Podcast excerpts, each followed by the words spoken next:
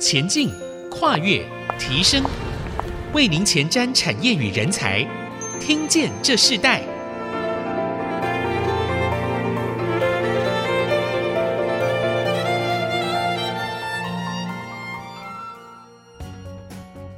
这里是爱惜之音竹科广播 FM 九七点五，欢迎收听《听见这时代》的节目，我是主持人郭兰玉。这个节目同步在 Apple Podcast、Spotify 以及 Google Podcast 上架。如果你是在 Podcast 和 Spotify 收听的话，欢迎按一下订阅，就会每集收到我们的节目，收听很方便哦。喜欢我们的节目，也欢迎到以上的平台评五颗星，并留下你的心得，给我们支持与鼓励。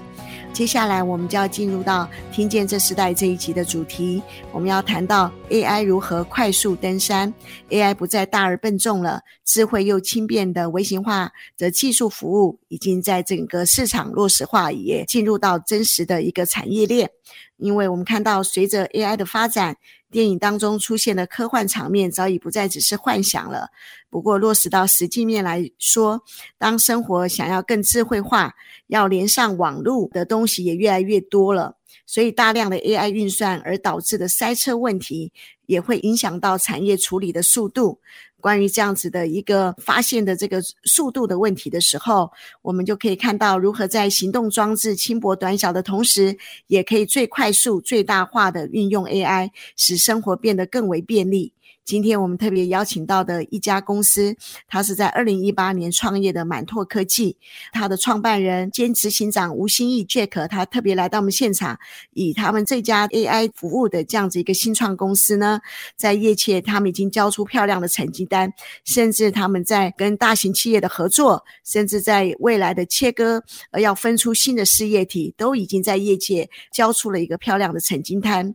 所以，对于 AI 技术的这个创新研发，他们特别有一个专利技术的一个优势。所以我们特别请 Jack 来谈谈，他是自己如何在 AI 这个产业，呃，甚至进入到普及化应用端实际面，整个一个创业的一个必经之路上，他看见了如何长远的趋势的发展和未来新的格局、新的市场的未来性，他都看到许多新的机会。所以我们特别邀请吴欣义 Jack 来跟我们听众朋友分享。我们先请 Jack 跟我们听众朋友打声招呼，Jack 你好。啊，你好，那我是呃吴新义，可以叫我 Jack 就可以，因为公司里面其实大家都直接叫英文名字。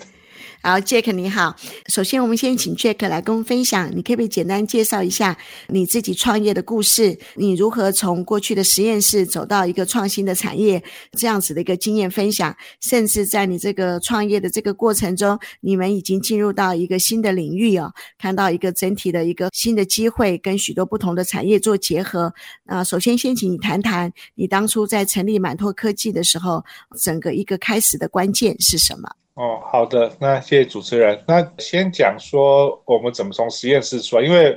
那时候是刚好在清华大学念博士班，念 PhD。然后第一个是我的指导教授，那蔡仁松教授，他就是教创业教的蛮有名的。然后那时候就要考虑说，博士班念完之后，我们到底有什么出路？其实要么就是创业，要么就是教书。然后好像没有太多的选项，所以那时候就决定，就说，好，那老师既然教创业，那就自己出来创业。所以那时候在念书的时候就已经确定说应该会出来创业。然后我们是在二零一六年的时候，那时候在上老师的创业课程的时候，就开始去学习说怎么样去做创业之前的预备啊。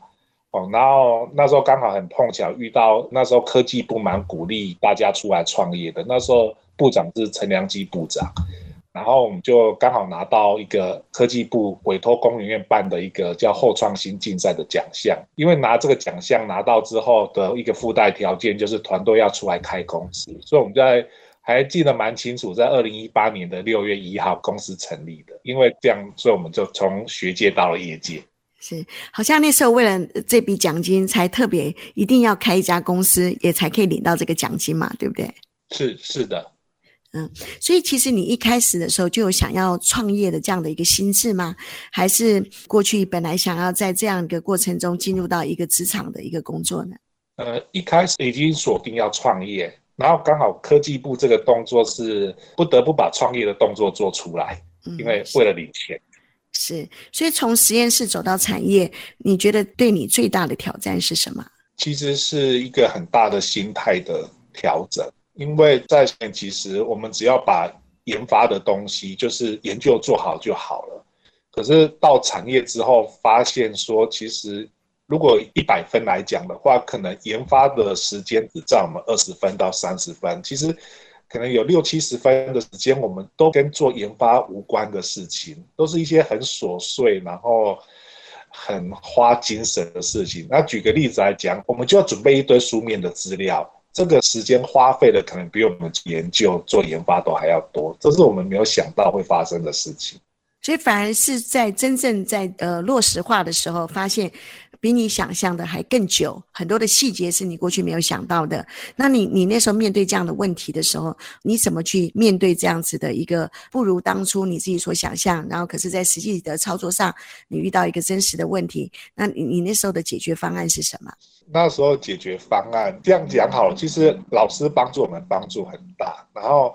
因为自己的指导教授蔡峰教，他除了是教授之外，其实他有另外一个身份，他是一个传道人。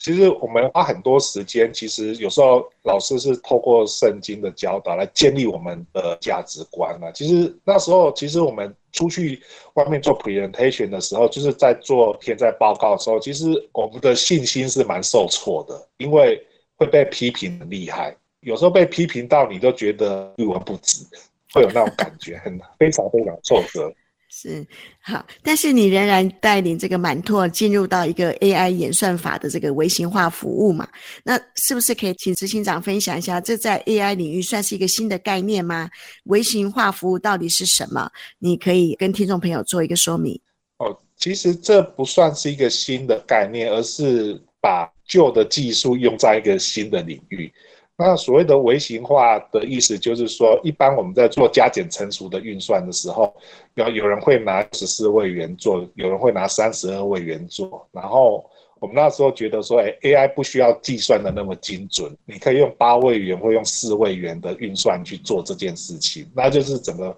微型化的一个基础。那微型化的服务是干什么事情？就是我们。设计一套自动化的流程，让人家可以把它设计好的 AI 的演算落实到八位元或者是四位元的运算，那这是我们提供的微型化的。嗯，好，所以你进入这个门槛，通常在这个微型化服务的这个门槛，在创立这个公司的时候，它最大的投资是在哪部分？其实我们当初的整个学校的实验室，我们是做所谓的 simulation，就做模拟器，做系统的模拟的技术。所以，我们是把那系统模拟说，当我做完微型化，正确性下降呢，也会发生速度提升，这些现象我们都在模拟的过程中，我们都看到了。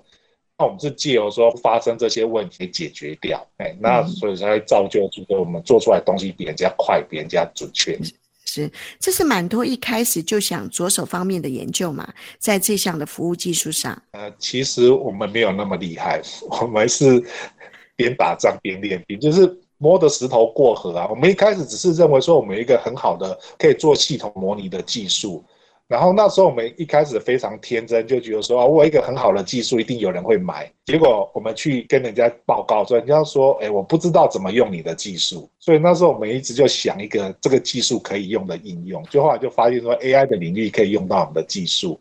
然后我们就把这技术放在 AI 的领域，然后也就慢慢的。做出一些成绩出来，哎，是是这样子的。其实我们并不是一开始就想的那么仔细，知道这个东西可以这样子用。是，所以你观察到现在 AI 运算的哪些趋势或痛点，在你自己这样一个领域中，你看到整个你们在 AI 运算的一个趋势里头，占有什么样的一个关键的位置呢？呃，其实我们那时候做的模拟是做所谓的 Full System Simulation，是一个全系统的模拟。那那模拟包含什么？包含演算法的模拟、软体的模拟、硬体的模拟以及晶片的模拟。我把这些可能发生的事情都在电脑上都先模拟过一遍。那这刚好解决了 AI 的一个问题的痛点，就是因为 AI 呢，做一个 AI 的系统出来，它需要懂 AI 的演算法，需要懂 AI 的软体，需要懂 AI 的硬体，需要懂 AI 的晶片。那刚好透过我们这种模拟的技术，把这些每个环节都把它串在一起，所以我们算是解决这种 AI。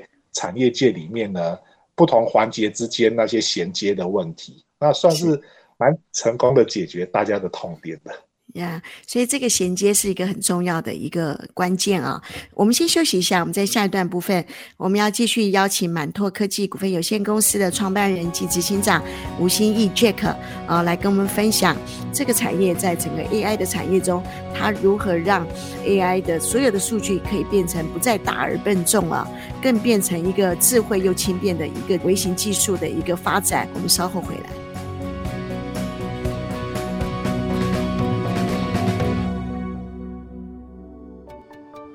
欢迎回到《听见这时代》，我是主持人郭兰玉。今天在《听见这时代》节目，我们现场邀请到的来宾是满拓科技股份有限公司的创办人暨执行长吴新义 Jack，来到我们节目跟我们分享 AI 微型化服务的这个趋势。我们知道 AI 其实在所有的这个大型演算的这样子的一个数据的这个过程中，它如何不再像过去大而笨重，而且如何智慧又轻便的进入一些解决方案，呃，并不是。一个立刻就可以好像执行的事情，但是在这些过程中，满托他们自己开发出一个新的一个创新的一个服务过程。那我们刚刚听到 Jack 说，他其实在过去实验室到这个真正的创业的落实，有经历了一段从想象到并不是这么简单，可以立即好像过去实验室的反应，反而花比较长的时间在客户的应对上面，看到更多 AI 要解决的问题啊、哦。那所以在这一段，我们特别要请 Jack 跟我们分享。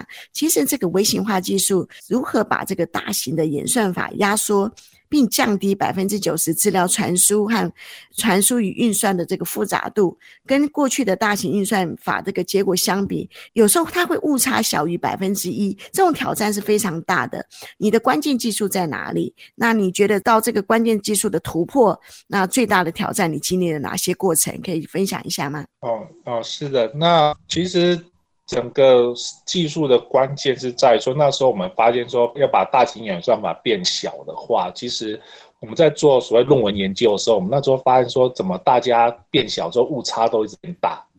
那我们发现说，把误差变小这件事情应该是非常有价值的。所以它的整个关键是在于说，你要找出误差的来源是从哪里来的。那刚好透过我们之前实验室发展的一些模拟技术，我们可以试着去找出误差的来源，并且把这些误差的来源做一些修正，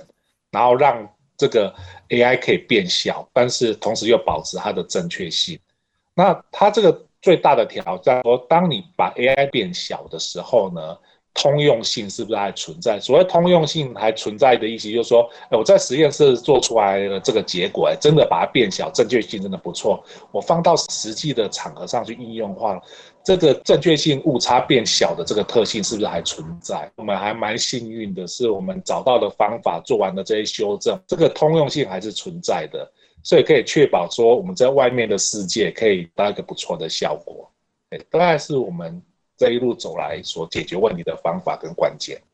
嗯，那你自己从你这样子一个领域，你看到整个 AI 的趋势跟客户的痛点，所以你们协助解决了什么样的问题？大概有哪些的问题是你觉得非常重要？从你这个角度来看呢？呃，客户其实他们对 AI 的想象比我们要大要广很多。其实有时候我们跟客户讨论，我们在因为有些事情真的是科幻小说的东西跟目前现实我们可以做到的东西混为一谈了。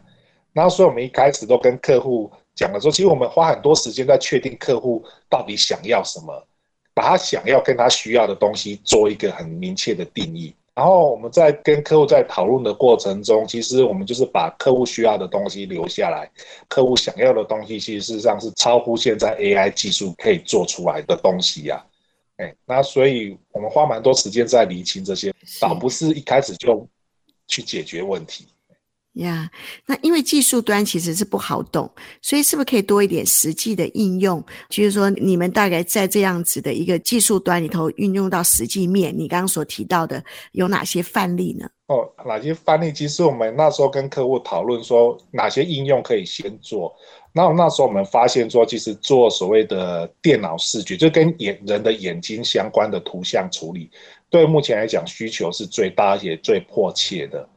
那就举个例子来讲好了，比方说我们在智慧工厂里面做的东西，那因为作业员都要花很多的时间去检查每个板子是不是好或坏，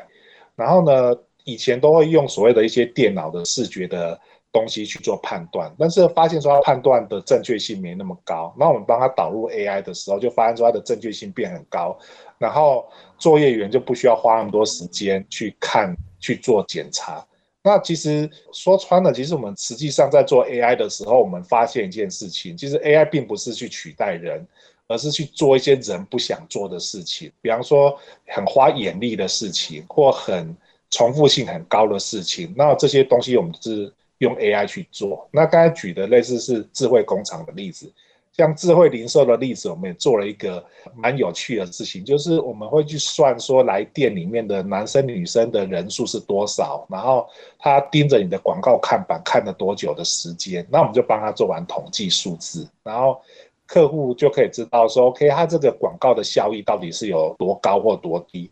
那以前的话，客户是怎么做呢？找个工读生在那边做记录，那现在就不需要，AI 就取代了这个工读生的角色。所以在这一切的东西弄来，其实我们就发现一件事情，其实 AI 真的会被人所喜欢，是因为它取代了一些人真的不想做的工作，而 AI 不会抱怨，所以它可以做得很好，也可以做得很久。这大概是我们这三四年来所经历的一些比较有趣的案例啊。是，那你自己一直强调要打造一个快速的 AI 应用啊，我们知道 AI 要高速登山呢，并不是这么容易，需要很多大量的这个运算，所以在这个运算过程中，尤其是近期的这个近记忆体内的这个运算，呃，你怎么看待它未来发展的主流？然后甚至在你自己的运用端里头来看，是否可以跟听众分享一下，在生活中简单的比喻或案例，呃，让我们知道这个近记忆体的。内的运算，整个的一个发展里头，是在我们生活中的哪些领域呢？呃，如果这样比喻好，其实我们目前的 AI 呢，其实都是拿拿运算量去换来的。意思就是说，我要我要为了做很精准的判断，我得要花很多的运算资源才去得到这个结果。那因为你要花费那么多运算的资源，所以你相对的你也需要一个很大量而且很快速的储存单元。那其实这就是所谓的近记忆体的运算，就是这样子来的。那如果打个比方来看，就是说 AI 就好像效率很高的工厂，可是它需要原料，那这些原料其实就放在记忆体里面，所以我就必须要从有一个很高速的工厂，我得要有一个很高速的那个原料供应商，让这个高速的工厂一直都有产品可以做，所以我需要一个记忆体来当做一个原料的供应商，大概比较类似是这样的例子啊。所以，如果说我没有一个很高速的记忆体，我可能工厂会在那边空转，因为它没有原料可以使用。嗯，那在在你自己的产业案例呢？产业案例里面是这样子，这样子。其实我们在产业的案例里面，我们发现说，其实我们在做 AI 的设计的时候，那时候我们都跟很打趣的讲，跟客户讲说，哎，我觉得我们我们不是在做 AI 晶片呢，我们是在卖记忆体。那为为什么说我们在卖记忆体？因为我们把那个成本摊开来看，发现说记忆体所占的成本是里面最大的一部分，反倒不是逻辑电路。所以打开来看，我们都在打趣的在那边说，哎，搞不好未来那个记忆体公司才是赚大钱的公司，而不是 AI 晶片公司。因为你 AI 用越多，记忆体的需求就越多。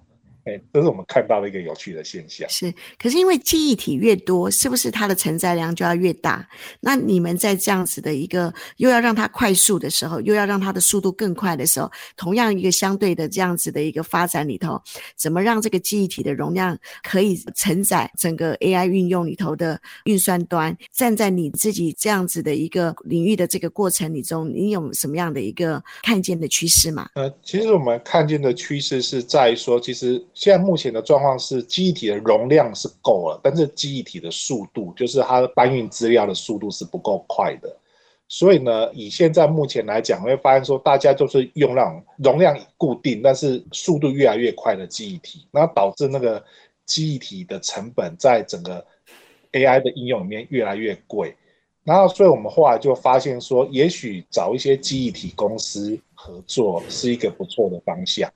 哎，那刚好台湾这些产业都有，台湾有晶圆代工厂，有记忆体呃设计公司，所以我们觉得这个台湾好像可以站在一个不错的位置。是，既然你说到台湾站在一个不错的位置，像台湾半导体这个产业是台湾非常重要的产业，那如何将这个技术融入半导体产业链呢？哎，其实这个问题很好，其实这个问题也是我们过去这几年来一直在摸索的问题。其实我们发现说，AI 产业链在台湾基本上是属于一个断链的状况。所以，什么叫断链的状况呢？刚才提到说，台湾有记忆体设计公司，有记忆体制造公司，有晶圆厂，有 IC 设计厂，也有很多系统厂在做 AI 的应用。可是很不巧是，他们彼此都不认识，他们也不知道说怎么样可以让大家集合在一起做完这件事情。所以，其实我们在过去，特别是这一年呢，我们很努力的从下游的应用端开始，一直往上。找把大家串联在一起，所以我们就从最下游的终端客户开始，由他们确定他们需要的 AI 的规格，然后开始去找 IC 设计公司，请 IC 设计公司愿意去设计这样的晶片给这些系统商用，那再为 IC 设计公司去找记忆体公司，让他们愿意设计出那种 AI 专用的记忆体的规格，然后再找到晶圆厂愿意代工跟设计这些东西，等于说。其实这一年我们扮演的角色有一点是把大家都串在一起那种角色，哎，就由下游开始往上去找，把这产业串在一起。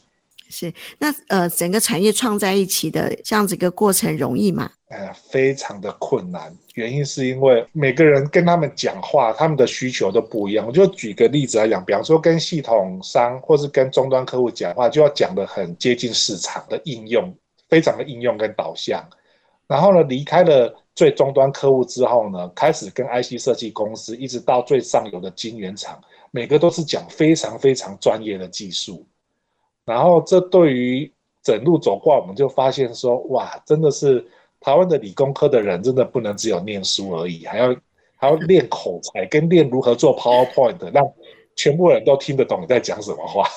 是，呃，所以真正在想象面和实作面常常会有差距。可是看起来就是，呃，照着 Jack 所提到的，就是其实上中下游的连接，甚至如何运用到终端市场，都是非常重要的一个关键。产业不能只看到一个位置，必须要在整体的一个市场趋势、产业趋势里头，看到上下游的供应链的整合。光这样的一个整合，可能在这个 AI 相关的产业中，他们就要经历很大的挑战。我们。先休息一下，我们在下一段，我们继续要邀请呃满拓科技的执行长吴新义 Jack 来跟我们继续分享，就是在这个 AI 的这个这样子的一个落实里头，他们如何掌握独特的优势和展望啊、呃，在未来的整个的一个，无论是台湾和国际上，呃，他们的这个未来的发展里头，还可以有哪些不可想象，却是他们已经看见的这样子的一个价值？AI 如何快速登山？我相信，即使在这个微型化技术服务的这个过程中里头。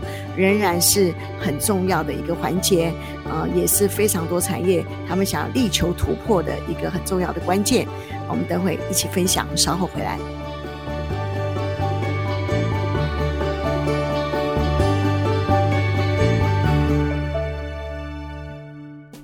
欢迎回到《听见这时代》，我是主持人郭兰玉。今天在《听见这时代》节目，我们要跟大家分享的主题是：这个 AI 不再大而笨重了，AI 这个产业如何快速登山？在这个速度上，呃，在轻便上呢，呃，如何变得更便利？在智慧又轻便的这个微型化技术这样子的一个服务的领域中，AI 它所整个的一个技术发展是有哪些不一样的呃落实化？那我们今天特别邀请到满拓科技股份有限公司的创办人及执行长吴新义 Jack 来跟我们分享，以他自己这个产业的创新，还有他进入到这个 AI 产业的领域中他的实作经验，来跟听众朋友更多的了解，进入到智慧又轻便的微型化技术服务这个 AI 的领域中，他们所经历的一切过程，甚至可以跟听众朋友分享他们在整个整合这个中下游的产业和终端市场里头，他们经历了哪些不一样的挑战。那呃，我们一开始我们要请执行长跟我们来。谈一下专利的这个微型化技术哦，它其实主要在于它这个运算的部分能够节省时间还有成本，那对 AI 往后的发展是很有帮助的。可是它会造成哪些应用趋势的一个很新的改革，呃，甚至一个新的格局呢？哦，在这个方面来讲的话，我们认为说微型化技术我继续用下去的话，其实会第一个会改变的，事实上是整个产业里面我们对于 AI 的记忆体的需求会改变。那怎么讲呢？其实这讲可能比较技术啦，哦，就是说我们对于产品的规格方面，意思说我们会打破所谓的标准品的迷思。意思就是说，呃，以后 AI 呢会导致这个市面上啊会有很多所谓的专属性的产品出现。举个例子来讲，比方说我做一个 AI 呢，它是专门做影像处理用的 AI，那有的是做语音处理用的 AI。然后每个 AI 呢，它在不管是它在成本或是在它的晶片的架构上，都会是非常的，我们叫做特化型，就是说专门做某一种用途做得很好的。那这会造成说以后的市场会非常的少量多样。哦，那有人就说，那为什么不做一个很通用型的东西在这个市场上呢？那后来的结果，其实我们在这几年也有看到的。状况是说，通用的东西在这几年都卖不好。那原因是因为通用的东西会让成本呢变得非常非常的高。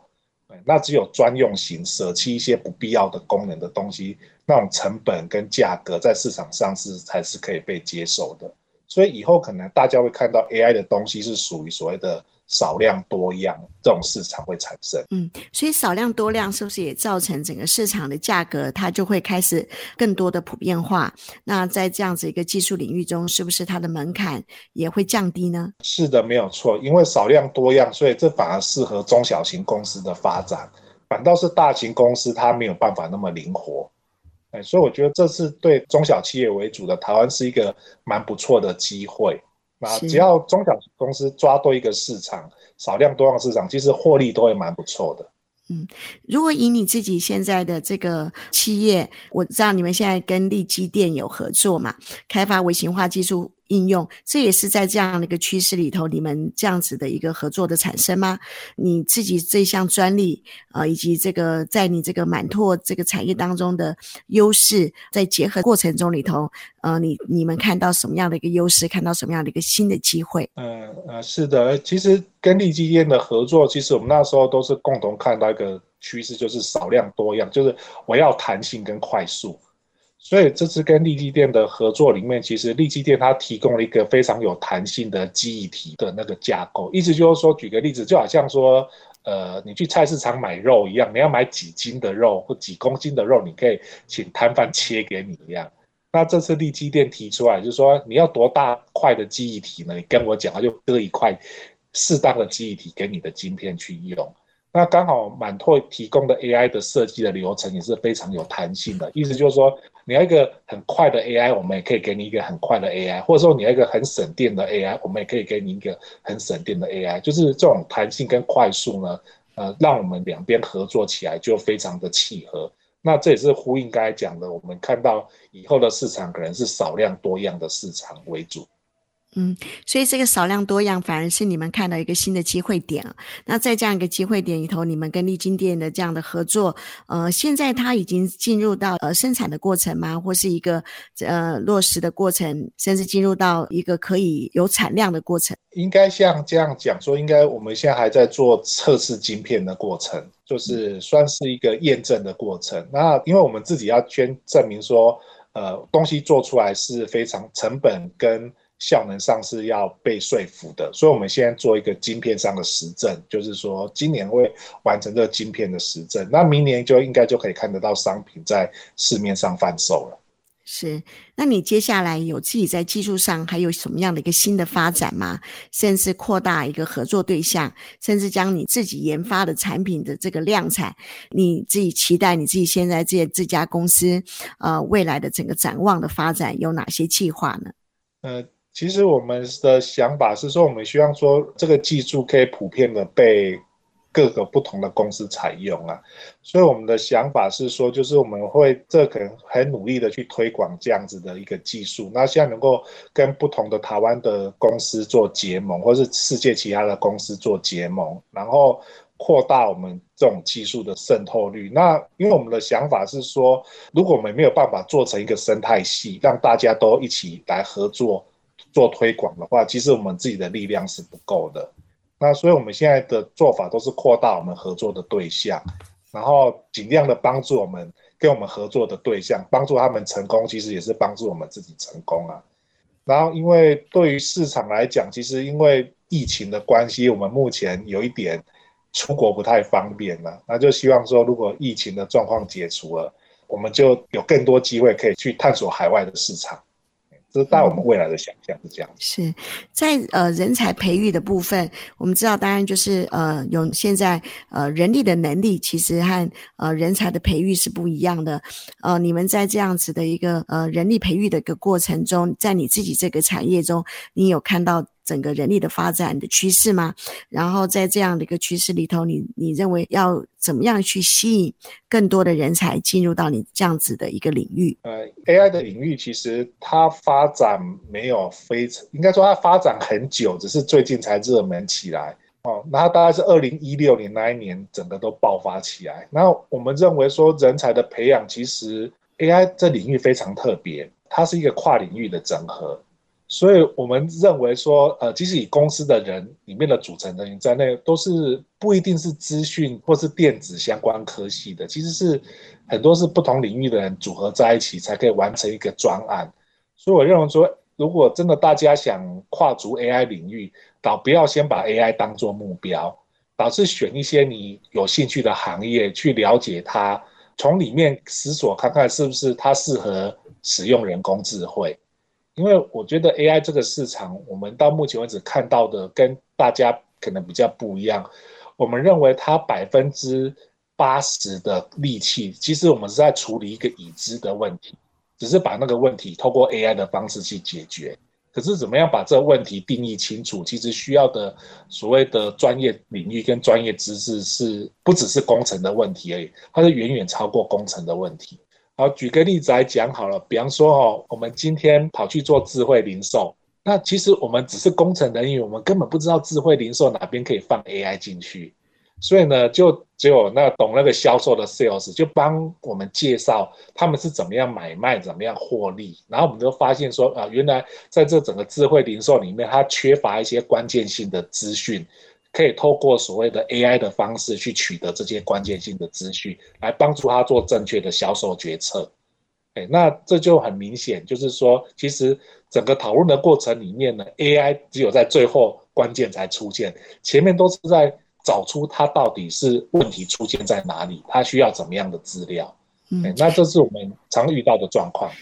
所以，呃，刚刚你所提到的分享，其实百分之八十的力气仍然在处理已知的问题哦，也不只是工程的问题，甚至，呃，在这样一个实作案例里头，呃，也更多的能够让很多人明白，就是说 AI 并不如我们自己所想象，它其实在解决问题方案里头，还是更多的实际面是要产生。那在你呃满拓这样子的一个创新的这样子的一个产业里头，你自己个人对未来的规划如何？例如合作或是整并？整个一个趋势发展里头，你要怎么带领团队进入到一个更新的挑战、更新的研发之路呢？呃，这四年来，其实我们跟我们的股东提了一件事情，就是叫 spin off，就是说把公司切分出去。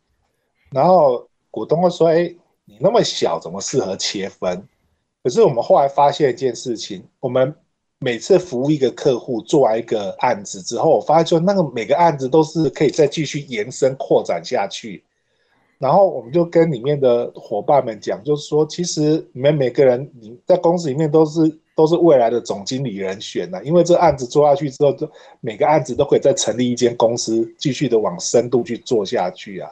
所以，我们未来的规划是说，比方说我们在智慧零售、智慧工厂的这些领域，我们都会把这些部门切出去，变成一间一间的公司，让他们可以在这个领域持续的更深耕，然后更发展下去。他们未来需要用到的核心技术，那就有满拓这间公司继续把那个技术做得更深，然后更完整。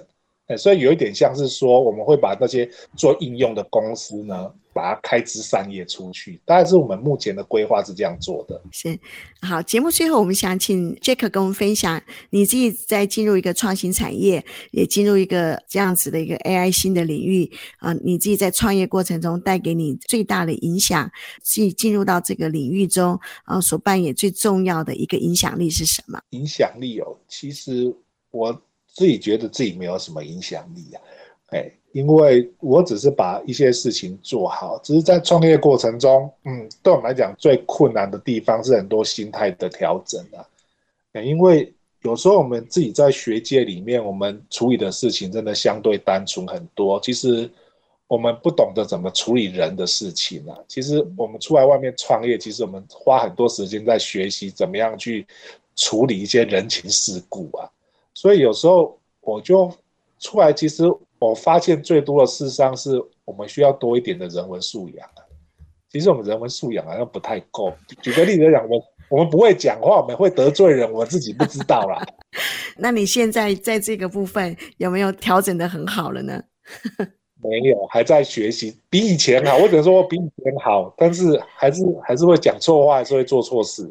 是，所以技术面和这个人际的这个关系上，其实它是要呃，在创业的过程中里头还是很重要，要并重的啊。是是。好，那我们非常谢谢呃满拓科技股份有限公司的创办人兼执行长呃吴新义 Jack 来跟我们分享，在这个 AI 整个的一个呃微型服务的这个产业里头，他从这个微型服务产业里头看到更多的机会啊，甚至他们在所有的一个技术服务中，未来他看见呃还可以这个切分出去成为一个独立的事业，这都是他们进入到原来进入到这产业没有办法想象的，甚至在他从实实验。室走到创业这过程中，他看到不只是技术面的问题的时候，还有人才的人才素养的一个培育也是非常重要的。那我们希望在整个台湾产业，在这个 AI 的领域中，有更多像满拓这样子的一个公司，可以带给台湾这个中小型企业很多不一样的新的发展。甚至在这个发展中，他们不管是合作或是整并，甚至切割出更多的公司，这都是带给台湾一个呃产业中一个新的机会。也看到他们在国国际化的一个推动中，